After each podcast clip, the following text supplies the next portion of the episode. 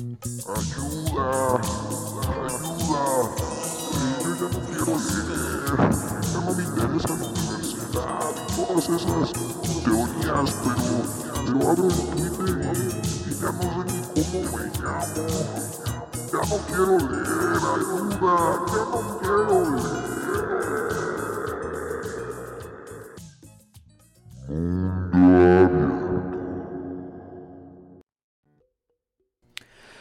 Buenas, sean bienvenidos una vez más a su programita Mundo Abierto.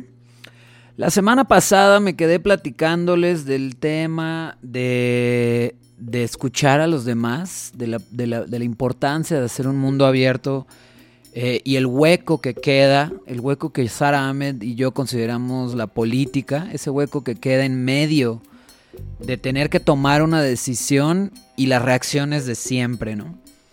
Detrás de esta cosa de las reacciones de siempre, eh, eh, hay que ver que, la idea de este libro, La política cultural de las emociones, al que ya le dedicamos pues, como medio año o más, eh, está la idea de Sarah Ahmed de que, de que llega un punto en el que una reacción, una, emoción se repite tanto, se acumula tanto la misma reacción ante la misma cosa, eh, que de alguna manera se convierte en una norma social, ¿no? Entonces, eh, eso explica, por ejemplo, el amor romántico, ¿no? Cómo, cómo ante una boda, ante un embarazo, ante un, hasta un gesto de amor público y así, se ha repetido tanto la historia de que eso está chido, eso está bien y debemos sentir ternura y, y que por ahí va la cosa, hacer familia, hacer este, bebés, etcétera, que en algún punto se volvió una norma, ¿no? O sea, esa repetición se volvió una norma. Diferenciar siempre, hay que diferenciar siempre entre leyes y normas. Las leyes son una cosa legal y tienen siempre huecos que hay que aprovechar y empujar. Y en cambio las normas tienen más que ver con, con el comportamiento social en sí mismo, ¿no? Y también hay castigos, pero la norma no amparado por la institución ley, ¿no? Son castigos de otro tipo, ¿no? Como la vergüenza, la mala reputación, etc. Entonces, se ha repetido tanto esta historia, ¿no? De que el amor, hacer familia, hacer bebés, hacer instituciones, es lo que deberíamos estar haciendo. Este lazo social, ¿no? Amar a la comunidad, etcétera, etcétera, etcétera. Que, que cuando no reaccionas amorosamente frente a eso, estás mal, ¿no? Y quedas fuera. Eh, y por lo tanto hay que cancelarte, hay que mandarte a la verga, ¿no? Entonces, eh, ahí es bien interesante porque las redes sociales, como siempre lo han hecho los medios liberales, por ejemplo, la novela en el siglo XIX y la televisión en el siglo XX, aunque ambas perviven en el siglo XXI, yo creo que la predominante ya no es ninguna de esas dos, sino las pantallas eh, que reflejan redes sociales, o sea, que muestran redes sociales, eh, ayudan mucho a, a, educarnos, o sea, esta educación emocional en la que vemos una y otra vez las mismas imágenes, ¿no? Hay que hacer familia, hay que hacer bebés. El éxito es tener varo, el éxito es tener una propiedad privada, el éxito es la pareja, traca, traca, traca. Y, y entonces lo que hace es bombardearnos, como en su momento, la novela literaria eh, y luego la telenovela, eh, aunque toda la televisión en general.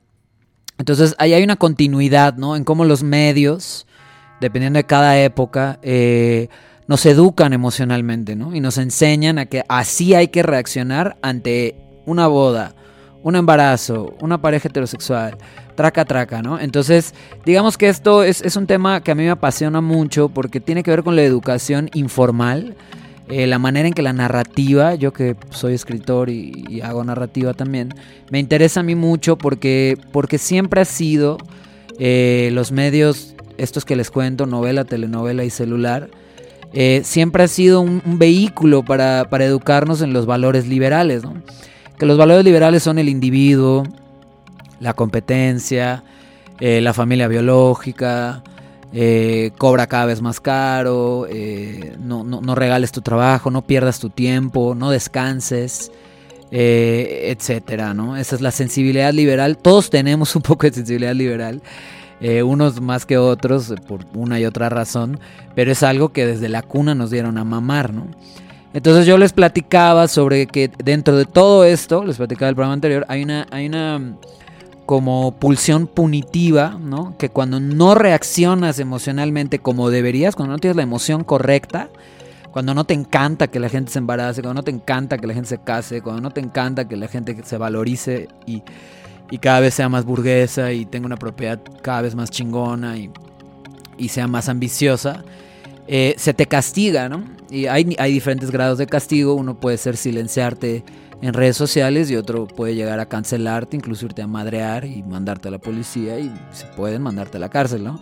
Pero esto hay que diferenciarlo de la ley, porque digamos, las normas existen a pesar de la ley y las leyes también se llevan bien con las normas, ¿no? O sea, es un intento de, institucionalizar eso que la sociedad piensa que es lo correcto, ¿no? Reproducirnos, reproducir nuestros valores, hacer instituciones, eh, etcétera, ¿no?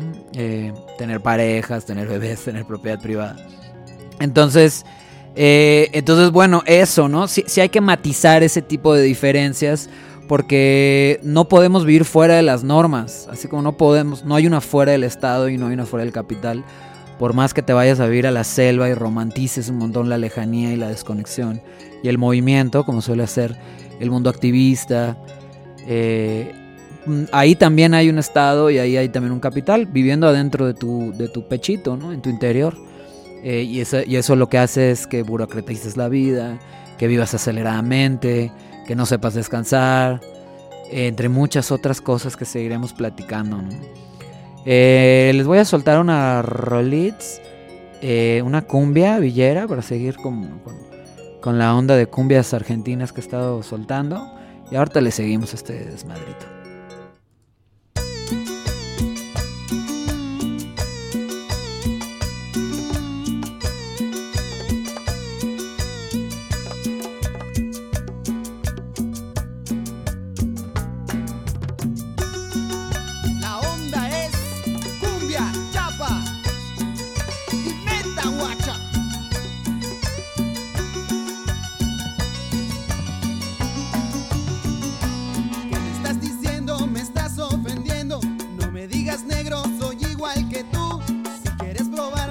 vamos a la calle. Voy a demostrarte que tengo coraje, que su amor es mío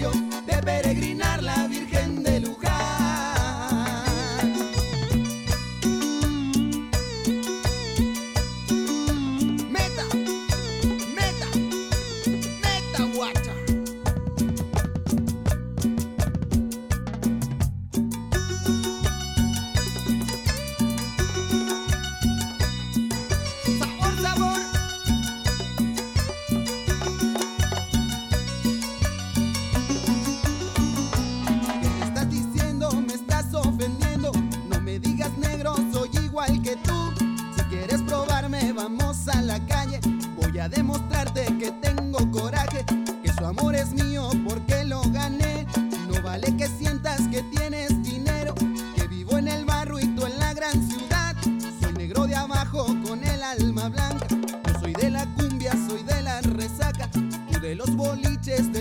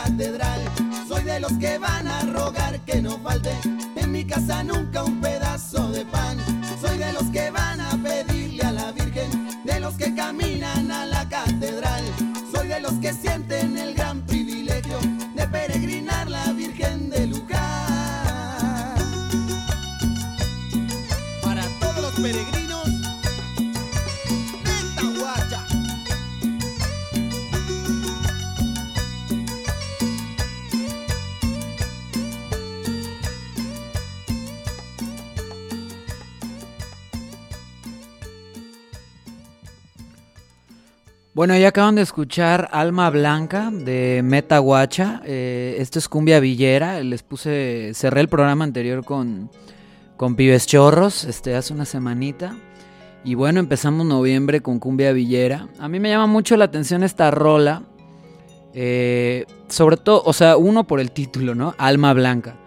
Y si escuchan el corito, pues él, eh, eh, esa persona habla de que no le llamen negro, ¿no? Porque es igual que los demás. Y es interesante, podemos detenernos un segundo eh, para platicar de, lo racial. Según Akil Bembe, eh, la raza no existe, ¿no? Eh, o por lo menos un poco como, como Ahmed ve las emociones. No, es que residan positivamente en alguien, ¿no? O sea, más bien son cosas que circulan, son historias que se han repetido lo suficiente como para que creamos que esa es la verdad y siempre ha sido así, ¿no? Entonces, aquí lo que es interesante del no me, no me llames negro, soy igual que tú, no está en la palabra negro y mucho menos en el color de piel oscura, ¿no? Sino en una historia, como les repito, la acumulación de una historia en la que esos cuerpos suelen ser leídos como peligrosos eh, y por lo tanto hay que huir de ellos, ¿no? Eh, nos van a robar, nos van a violar, nos van a matar. Eh, y entonces es interesante porque en esta cosa de fetichizar, de, comodificar, que es la, la manera en que, en que se producen las mercancías en el capitalismo, eh, hay como una fetichización negativa de la palabra negro e incluso de los cuerpos negros, ¿no? Eh, de manera que siempre vamos a estar reaccionando o solemos o tendemos a reaccionar negativamente hacia esa palabra y ese tipo de cuerpo, ¿no? Entonces, e- eso por un lado, ¿no? O sea, ver que no está ahí, no está en la palabra, no está en el color de, la piel de nadie, no está adentro de nadie la negritud y el racismo, ¿no? Sino que les insisto, eh, es, es- se nos educó emocionalmente a través de la novela, la telenovela y ahora el celular, para ver como negativos ciertos cuerpos, ¿no? Eh, entre ellos los cuerpos negros, eh, o prietos también. Eh, eso por un lado, y por el otro, a mí me parece una canción bonita porque hay como un orgullo popular eh, de, la religiosidad popular que hay que distinguir de la religi- religiosidad burguesa, siempre. Así como hay un nacionalismo popular, hay un nacionalismo de Estado, un nacionalismo eh, burgués también, que no es el mismo, ¿no? Que el, que el nacionalismo, por ejemplo, de los zapatistas que se ponen banderas. Pero bueno, entonces volviendo aquí, hay una, hay una religiosidad que desborda, que desborda la iglesia romana, por decirlo así, lo que el Papa quiere, y, está viva, ¿no? Crea nuevos santos, crea nuevas formas, ¿no? Eh, y esto es bien interesante porque si queremos combatir el racismo, eh, tenemos que ver que, digamos, hay un lado positivo y un lado negativo, ¿no? De, de, nuestra educación emocional religiosa en todo el sur económico, y esto incluye países, muchos países fuera de América Latina, tenemos una profunda eh, eh, sensibilidad eh, religiosa, seamos ateos o no. Entonces, esto es bien interesante porque tiene un lado chido y tiene un lado negativo. Lo que pasa es que nuestros sueños de blanqueamiento, en nuestra idea de, no ser indios, o que no se nos note lo indios, escondemos ¿no? y, evitamos ¿no? el lado pues de los valores religiosos que, en que nos educaron, ¿no? como por ejemplo la importancia que tiene para nosotros la humildad, eh, la, la, importancia que tiene para nosotros el amor, ¿no? Eh, el ayudar al prójimo, sea que le llamemos solidaridad, sea que... Ese tipo de cosas nos importan un montón. El rechazo al espectáculo, ¿no? Por ejemplo, ¿no? Es, es, muy religioso. Esa mística del anonimato, le llama Rafael Mondragón. Viene, en realidad, esa mística viene de la religiosidad europea, ¿no? Y, quizá hoy vive más en el sur económico que, que, en Europa y Estados Unidos, ¿no? Lo que pasa es que eso, como nos queremos blanquear, queriendo sin querer, nos queremos aburguesar, nos queremos europeizar, eh, mandamos todo a la verga, ¿no? Y decimos es que todo lo religioso es una mierda, ¿no? Cuando eso es clasista y eso es racista profundamente, ¿no? Porque pues la mayoría de la gente religiosa es pobre, es prieta, es morena, es negra. Y entonces si mandamos a la verga la religión, estamos mandando a la verga las clases bajas y trabajadoras. Eh, y bueno, no, no, no, es tan sencillo, ¿no? O sea, no es blanco y negro, ¿no? Aunque nos soñemos ya ateos, individualizados y, y acá, ¿no? O dedicados a pinche a la razón y no somos débiles, no es un, poder superior. en realidad, este, pues, pues sí nos importan ciertas cosas, ¿no? Creas o no en Dios. Eh, hay, hay, hay, cosas que nos, por una acumulación de historias también en el sur económico, eh, valoramos unas cosas más que otras. Y en el mundo protestante, en el mundo anglosajón, tienen otro tipo de valores, ¿no? Eh, el, por ejemplo, el, el dinero se habla del dinero de una manera muy distinta, no tiene esta cosa negativa ¿no? que comparten la sensibilidad religiosa popular eh, con el anarquismo, con el marxismo, con otras posiciones. ¿no? Por eso yo les he dicho antes que, que hay algo de religioso siempre en, la, en, la, en, la, pues sí, en la crítica social, en la lucha contra, contra el Estado, el capital, el patriarcado, el colonialismo hay cosas que conectan ahí, ¿no? Hay cosas que ya hacemos, que ya son radicales y no, y no sabemos que hay gente de otros lados que las ve como algo muy radical, ¿no? Hay un germen, ¿no? Hay una pulsión, así como hay una pulsión punitiva en las redes sociales, también hay una pulsión de solidaridad, ¿no? Y de ayuda mutua que, que estando tan educados a competir y rivalizar entre nosotros solemos no ver, ¿no? Eh, pero yo diría que es igual de fuerte, ¿no? Esto tiene que ver también con una imagen del tercer mundo que, que bueno, que tiene que ver con, con que el tercer mundo está jodido, ¿no? Y, y, y, entonces los artistas y los pensadores se benefician mucho de esta imagen del México sórdido, ya sea Juan Rulfo, eh, Pedro Páramo, el planeta de los muertos, todos están muertos, ya valió verga, eh, como las narrativas, ¿no? La narconovela, la música, los narcocorridos. Eh, México se beneficia mucho de esta imagen a nivel mundial eh, de, este lugar como que fuera una mierda, ¿no? Y, todo ya valió verga y somos pobres y ya chingó a su madre. Entonces en este masoquismo, ¿no? Que tiene mucho que ver con una economía de la culpa blanca, de la culpabilidad de los blancos, eh, hace que nos podamos valorizar muy bien vendiéndonos como un lugar de pura muerte, de pura competencia, de pura pobreza y de pura pérdida, cuando eso no existe, eso es falso, ¿no? Este, hay tanta pobreza y tanta pérdida y tanta muerte como vida, cooperación, solidaridad, amabilidad y oportunidades para renacer, ¿no? Y muchas cosas que nos arrebataron las volvamos a las volvamos a repensar y las volvamos a hacer, obviamente con una modificación, ¿no? Porque habían cosas culeras y hay que modificarlas. Este, no todo estaba chido el pasado, pero el pasado no está perdido, vive en nuestro interior y y, tenemos siempre, como la raza no, no, no, existe, ¿no? Eh, positivamente ningún cuerpo, todos tenemos un patrimonio común, un pasado común indio que podemos, cuando queramos, empezar a practicar. Eh, no necesariamente eso implica que seamos indios, ¿no? Pero sí podemos practicar la indianidad, ¿no? Sin serla o sin identificarte, ¿no? Les voy a soltar una rola y ahorita seguimos platicando.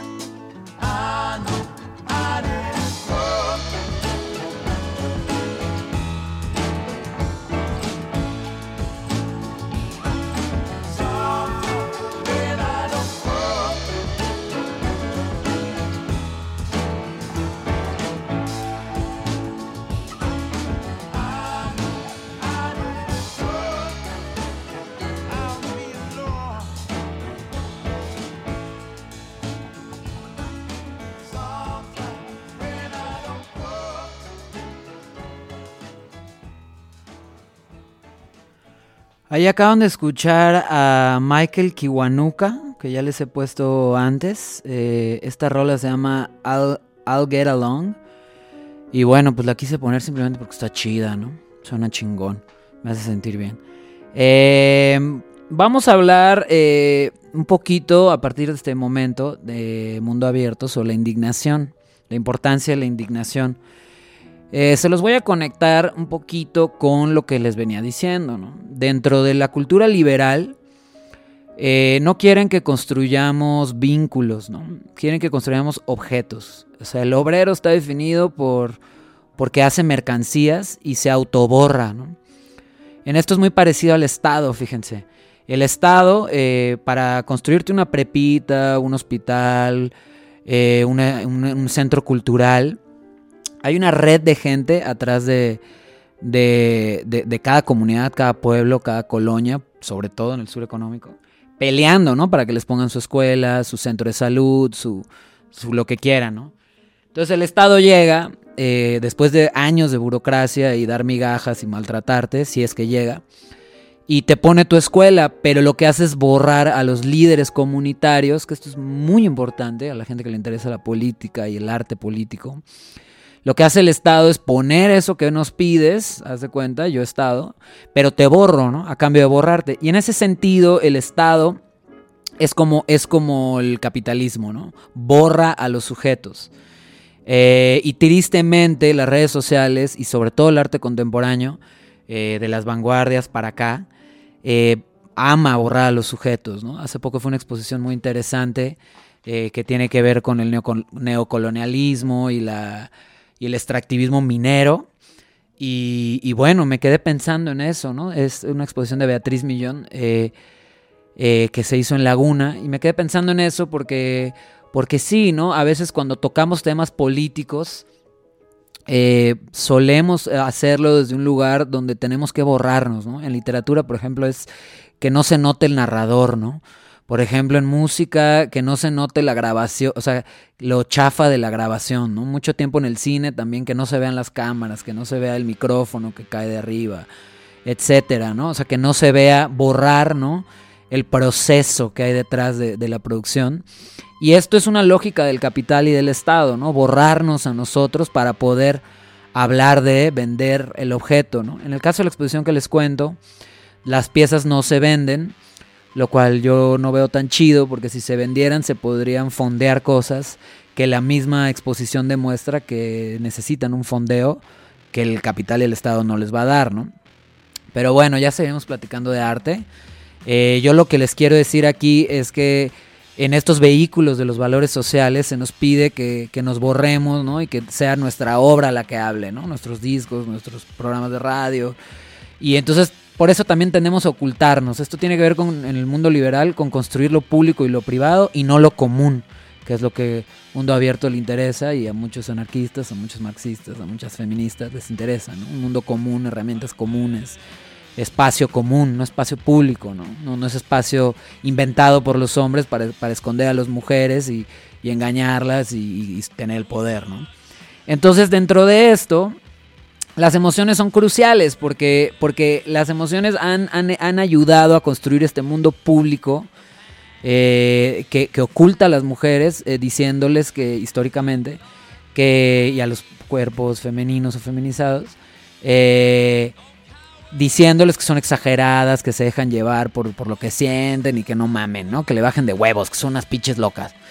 Entonces, es interesante esto porque Ahmed lo que propone es que toquemos las emociones justamente para caminar de regreso ese camino y poder construir algo que no es ni lo privado ni lo público, sino lo común, ¿no? No lo dicen esos términos, pero lo que nos hace es cuestionar por qué nos incomodamos y por qué nos incomodan. Entonces, a través de las emociones, ver qué pedo, ¿no? Y entonces, dentro de una de estas, que, que es de las más excluidas, está la indignación.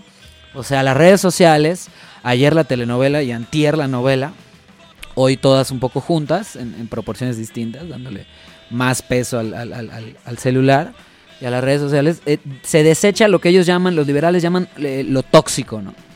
Es que eres tóxico, güey. O sea, no mames, güey. O sea, hablas así muy loco y estás mentando madres, güey. Y que, que- es que todo el tiempo te estás quejando, güey. Eres súper exagerado, güey.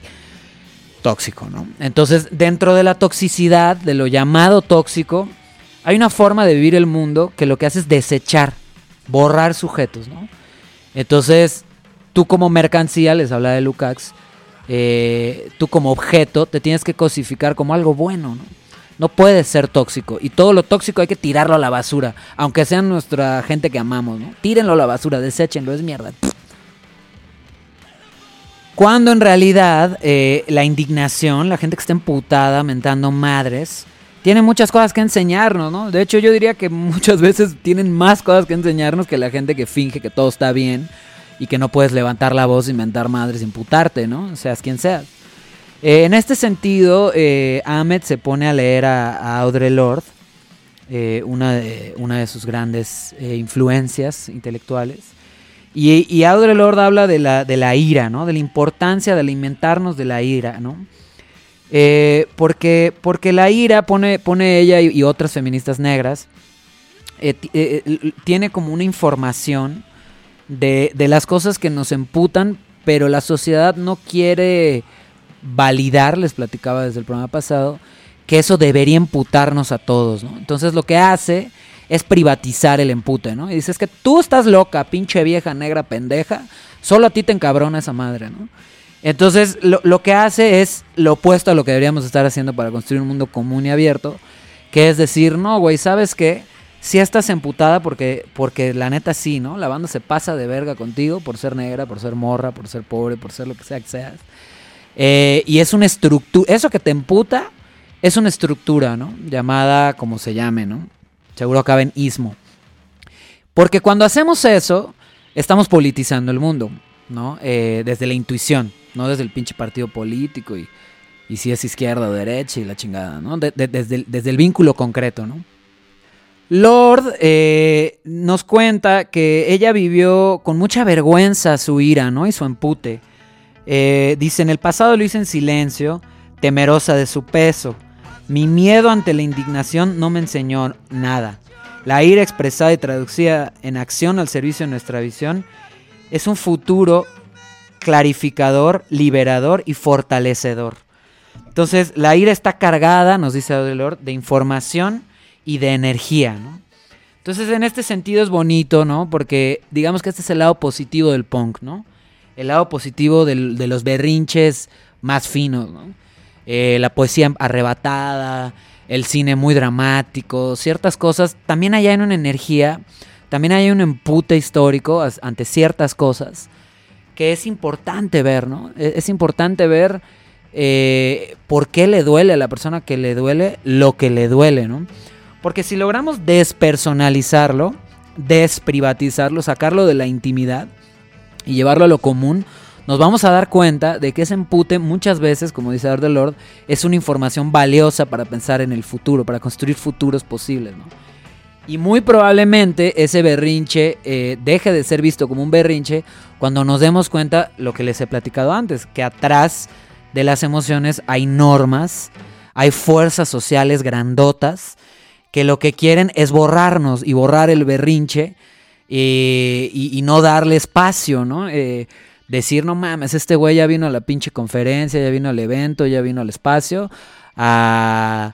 a tomar todo el, toda la, todo el micrófono, ¿no? Qué hueva, se la verga.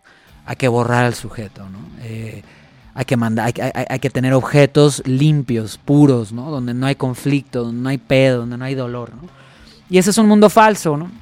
Ese es un mundo falso, así como el mundo sin trabajo, así como el mundo hiperlento, pues estaría muy bonito vivir en un mundo sin trabajo, un mundo hiperlento y sin dolor, pero eso no existe. Ese es el cielo en el sentido negativo. Les hablé de un cielo positivo, que es la revolución, es el lugar al que iríamos, pero no volveríamos. Y yo creo que hay un cielo en negativo, ¿no? Un lugar donde nadie trabaja, el Edén, donde nadie trabaja, donde nadie hace ni verga, estamos acostados, eh, y, pasa el arroyo, ¿no? Y te estás fumando un porrito a toda madre. Y puta, ¿no? Pues está muy chingón y todo súper lento y no hay ninguna prisa de nada y no hay dolor, nadie le hace daño a nadie, ¿no? Son increíbles, pero pues ese es el paraíso negativo, ¿no? Esa madre no existe, esa sí que es una utopía, en el mundo real hay dolor, hay trabajo y hay prisas por razones específicas, ¿no? Porque hay un sistema de mierda que nos quiere borrar y nos quiere hacer sentir exagerados porque la emoción es una forma de subordinar los cuerpos, ¿no? Raciales, feminizados y así ha funcionado siempre. Entonces yo no estoy diciendo que se vuelvan terapeutas, no mamen. O sea, obvio no, pero sí que escuchen un poquito más, ¿no? Sobre todo eso que no se suele escuchar, eso que se suele descartar por ser exagerado. Ay, Diosito. Continúa eh, en un momento, les va una rola del Neil Young, Motion Pictures, de este maravillosísimo disco que se llama On the Beach. Yo digo que Neil Young es el nuevo Bob Dylan, aunque en realidad siempre fueron paralelos. Un saludo a esos, viejitos, eh, va a Motion Pictures.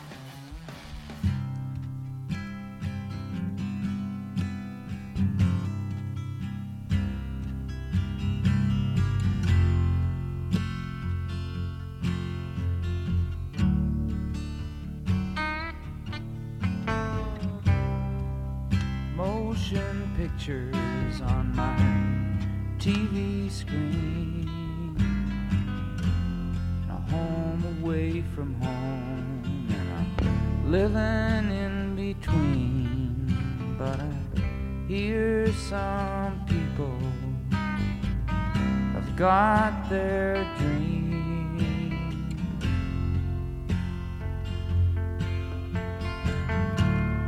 I got mine.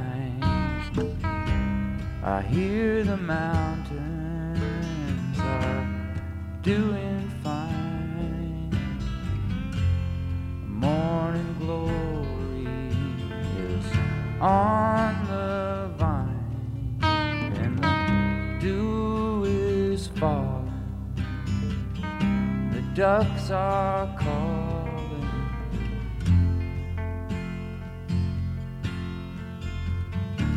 Yes, I've got mine. While all those people, they think they've got it made. But I wouldn't buy, sell, borrow, or trade anything I have to be like one of them. I'd rather start all over again.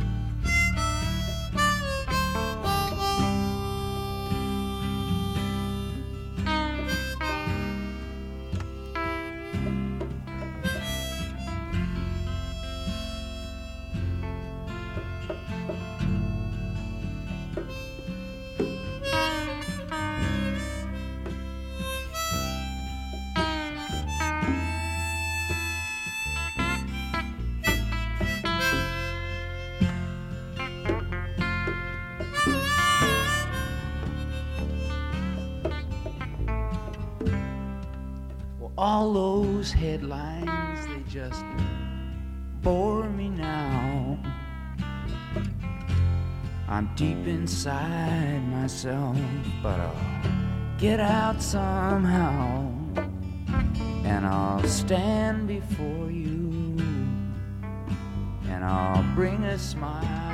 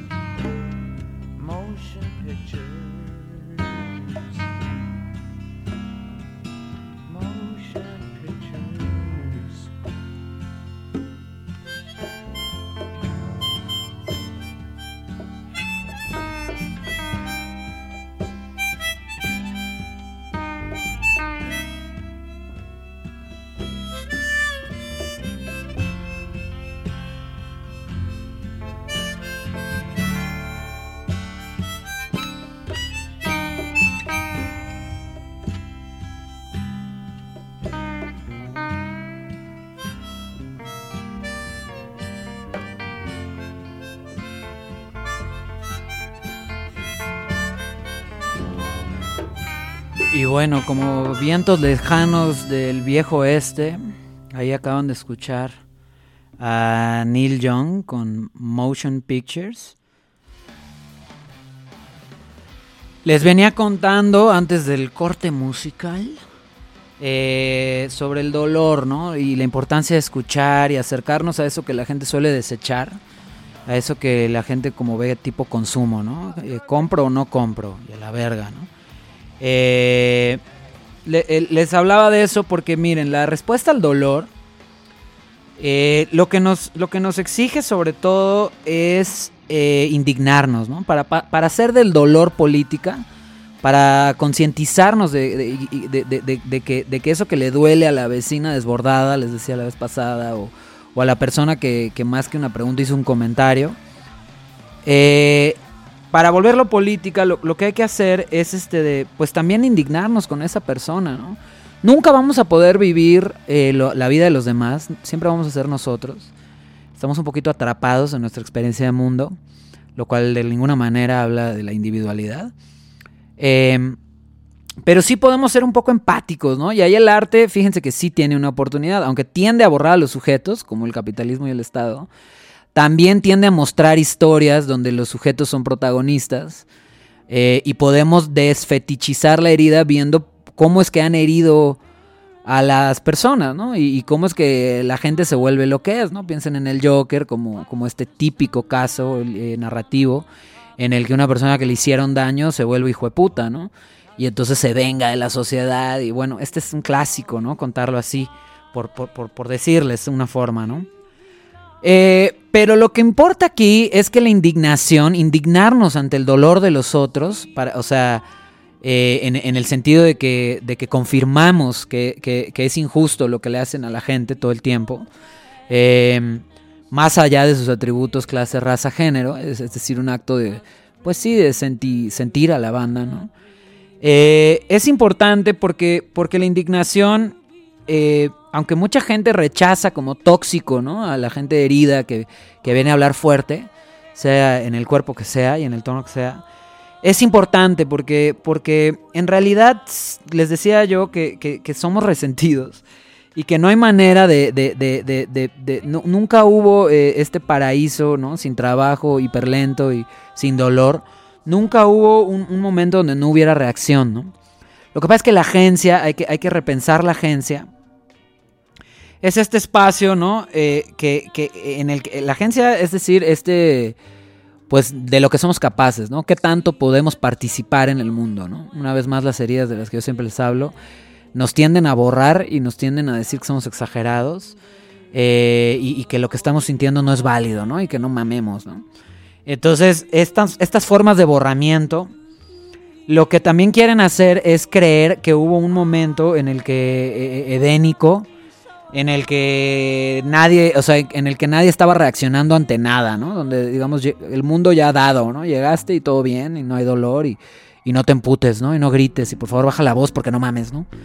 Entonces, la agencia eh, hay que cambiarla, hay que, hay que desprivatizarla. Acuérdense que Sara Ahmed está en contra de la psicología, ¿no? Y de la psicologización. Esto quiere decir que las emociones no son privadas. O sea, no es como que tú la exagerada, ¿no? Por ser morra y taca, taca, taca. taca. Entonces deja de ser exagerada, ¿no? Sino pues hay que ver la estructura, ¿no? Son muchas las morras que están heridas, pues porque hay una herida patriarcal y muchos los pobres y muchos los negros y muchos los prietos que están emputados y muchos los provincianos, tracata, tracata, traca, no porque esa personita que hace su desmadre ahí en el Instagram o en la vida real eh, esté sola, al revés, ¿no? Sino porque es parte de una estructura, les repito, donde si conectamos con esa indignación, pues hacemos política y aprendemos a contener otra cosa típicamente feminizada, el, trabajo de contención, y el capitalismo no lo suele ver como trabajo, ¿no? Eh, eso sí que lo ha logrado la psicología, cobrar por contener, pero podemos contener sin cobrar y no tenemos que ser terapeutas, simplemente tenemos que escuchar, no hay que decir nada.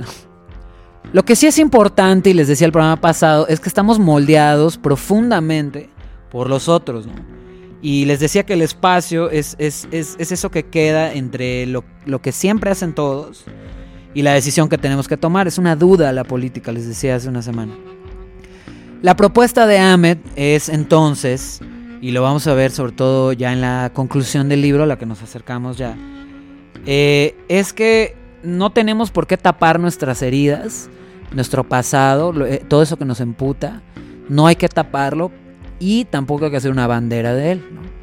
Eh, tampoco se trata de, fetichizar la herida y ser víctimas, ¿no? hay que romper, se los decía mucho en los programas del dolor que pueden escuchar eh, en varias plataformas de apps por ahí de mundo abierto, son unas que tienen un colorcito rojo, los programas ya tienen varios meses.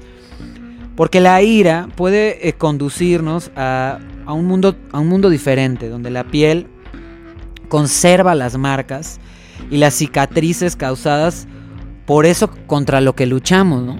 Entonces, por ejemplo, yo he estado pensando mucho porque voy a presentar una cosa de radio y de arte sonoro en, en Chile, en, en, Radio Tsunami, Festival Tsunami de Chile, sobre el tiempo, ¿no? Y, y, he pensado que una de las cicatrices de mi origen de clase es la prisa. Hay que acordarse que la clase trabajadora no tiene tiempo que perder y la clase acomodada no quiere perder el tiempo. Entonces la prisa eh, pues es bien interesante porque eh, en mi caso es una marca de clase, ¿no? Y si te metes ya a la blanquitud, pues la ambición, ¿no? Y, el querer dominar, y el querer figurar, y el querer poder, eh, pues hace que tengas prisa y que no quieras perder el tiempo, ¿no? Y no, no, empiecen con sus mamaditas, ¿no? Hay que irnos directo a lo que tenemos que hacer. Y, y esas son mamadas, y quítense, y ahí les voy, y con permiso, pum, codazo, ¿no? La prisa también es un marcador de clase y y bueno, y, y, a mí me sirve entenderme como una persona acelerada contra mi voluntad, ¿no? Porque vengo de una estructura precaria, ¿no? Donde para salir adelante, pues no había que perder el tiempo, ¿no? Entonces le he estado dando vueltas porque pronto voy a armar, ya les llegará el, el, el, el link y la invitación para que escuchen. Le he estado dando vueltas porque sí, ¿no? Eh, vivimos apurados, es el productivismo, el capitalismo que vive entre nosotros. Quiere que a huevos seamos productivos, ¿no? Y entonces en esa prisa eh, cancelamos como tóxica a la gente que está indignada y herida, ¿no? Cuando en realidad la indignación es creativa, nos dice Sarame, ¿no? La indignación funciona, eh, nos pone en la página 267 de, de, de la edición de la UNAM, eh, funciona para crear un lenguaje con el cual responder aquello en contra de lo cual estamos. Se redesigna y se trae, ¿no? Ahí yo pienso en la historia del anarquismo mucho porque varias cosas que ganó el anarquismo, que siempre ha sido un, movimiento bastante emputado, eh, y en ese sentido tiene un lado muy patriarcal. eh, muchas cosas que logró pues, se han perdido, ¿no? Una de las cosas que se logró es el tiempo, el tiempo lúdico. Eh, los trabajadores del siglo XIX y principios del XX pelearon por las ocho horas, por una, por una jornada laboral de ocho horas que acabamos de perder otra vez, ¿no? O por lo menos las clases medias y altas se están perdiendo.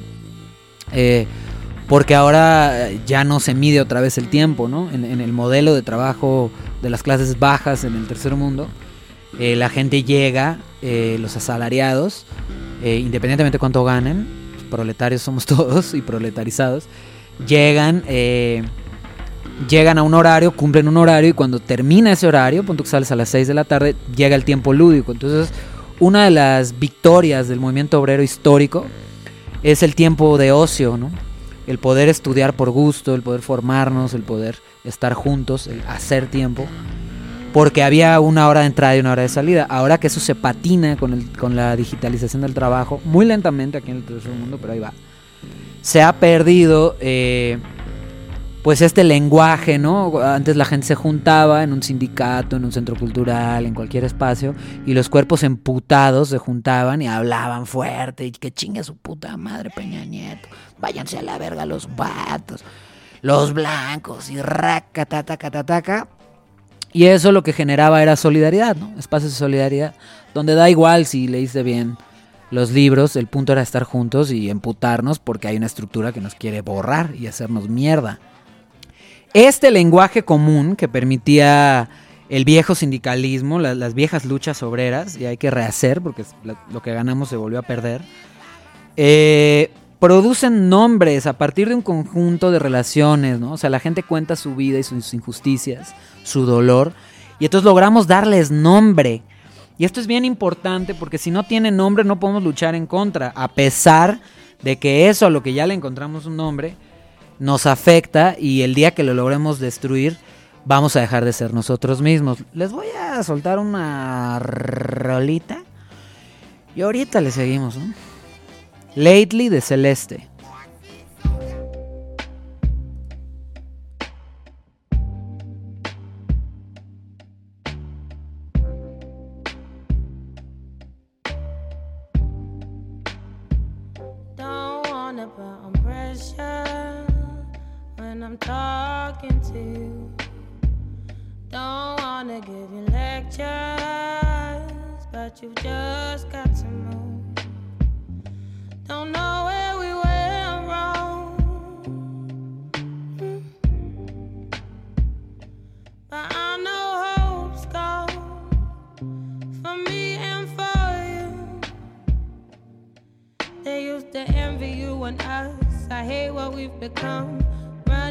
in circles till no air is in my lungs.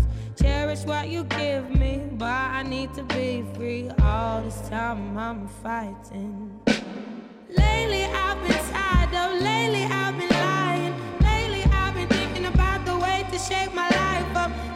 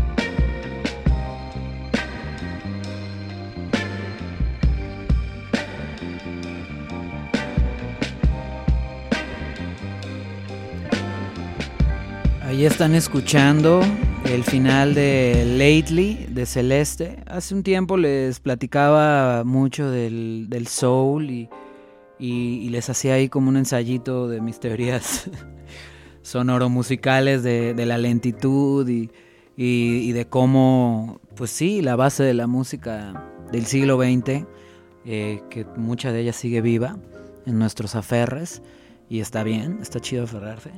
Eh, esa música del siglo XX principalmente tenía un alma negra, ¿no?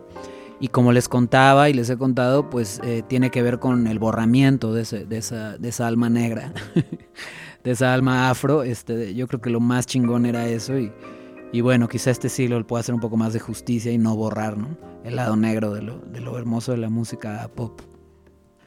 Pero bueno, para cerrar eh, esta emisión de Mundo Abierto, eh, la primera del mes de noviembre, ya hacia las últimas, antes de acabar con, con Mundo Abierto y, el libro de Sara pues así, Mundo Abierto como lo conocemos, se seguirá haciendo radio de otras maneras. Decirles que aprender a escuchar la indignación de los otros, sentir el dolor de la, gente, del mundo, sin bloquearla a través de la defensa de tu postura, es fundamental, es súper importante, porque eso es lo que permite esos huecos donde la política existe y, salir de ese mundo ultrarracional, europeo, burgués, individualista. ¿no? Eh, porque el problema es que cuando, cuando no escuchamos a la banda o, cuando comunicamos mal nuestras emociones, lo único que pasa es que se intensifican, se vuelven todavía más densas y hay todavía más, o sea, si de por sí había pedo, si no escuchamos a la gente, hay más pedos, ¿no? Porque más se emputan y menos válidos sienten eso que les duele de la estructura. Ojo, ¿no? Eh, nunca ver como las cosas como dos personas. Aunque la narrativa y la mercancía sí funcione, siempre atrás de las cosas y las personas hay procesos y, vínculos, ¿no? Entonces, las voces que nos ponen más incómodas, esas que no queremos escuchar, precisamente son las que nos podrían ayudar a criticar nuestros ideales, ¿no? Quizá precisamente no las queremos escuchar porque hay algo de nosotros en ellos, siempre hay algo de nosotros en los demás, y al revés. Eh, y entonces es importante porque la ira es este el empute, el dolor y todo eso que queremos silenciar. Eh, yo no estoy diciendo que le subamos el volumen a todo, quizás es un tema de ecualización, pero sí escucharlas un poquito más, esas voces, porque, porque quizá nos pueden indicar cosas, ¿no? Ahora hay que tener cuidado cuando defendemos nuestra postura para no escuchar el dolor ajeno, de no instalar los ideales nuestros como ideales que todos tienen que estar encarnando. Porque entonces cuando hacemos eso, eh, creamos una afuera y una adentro donde no eres lo suficientemente chido como para que yo te escuche, ¿no? Entonces cuando fijamos eso de una manera muy dura, creamos un mundo cerrado. Eh, lo que Ahmed concluye eh, sobre esta parte de la indignación es que tenemos que quedarnos un poco incómodos, solo un poco, ¿eh? Ojo, tampoco es el masoquismo de acá ir a, rasgarte las vestiduras y, estar escuchando gente de mierda, sus mierdadas, ¿no? Solo es que eh, ofrecerle un hogar, un espacio a esta incomodidad, habitarla pues eh, temporalmente, porque se, se va a ir también, ¿no? Y no hundirnos en los espacios en que vivimos y trabajamos. Es decir, cuestionar siempre, ¿no? Aquello a lo que le dedicamos nuestro tiempo y energía. Pensar por qué es que le dedicamos nuestro tiempo y energía, ¿no? Entonces, eh, así podemos permitir que emerja la política como algo que tiene que ver con el futuro, ¿no? Eh, algo que, lo que eh, para lo que trabajamos y hacia lo que nos encaminamos, ¿no? Algo que está en el presente, ¿no? Es decir, ese empute, ese dolor que queremos silenciar, subirle un poquito el volumen, darle un poquito de espacio porque nos permite entender por qué somos quienes somos en este mundo del aquí y el ahora. Me despido con una rola y regresaremos a hablar sobre el asombro y ya vamos entrando a las conclusiones de de Sara Ahmed. Les dejo con una rolita de punk, Hey Joe de Dead Moon. Y nos vemos en una semanita.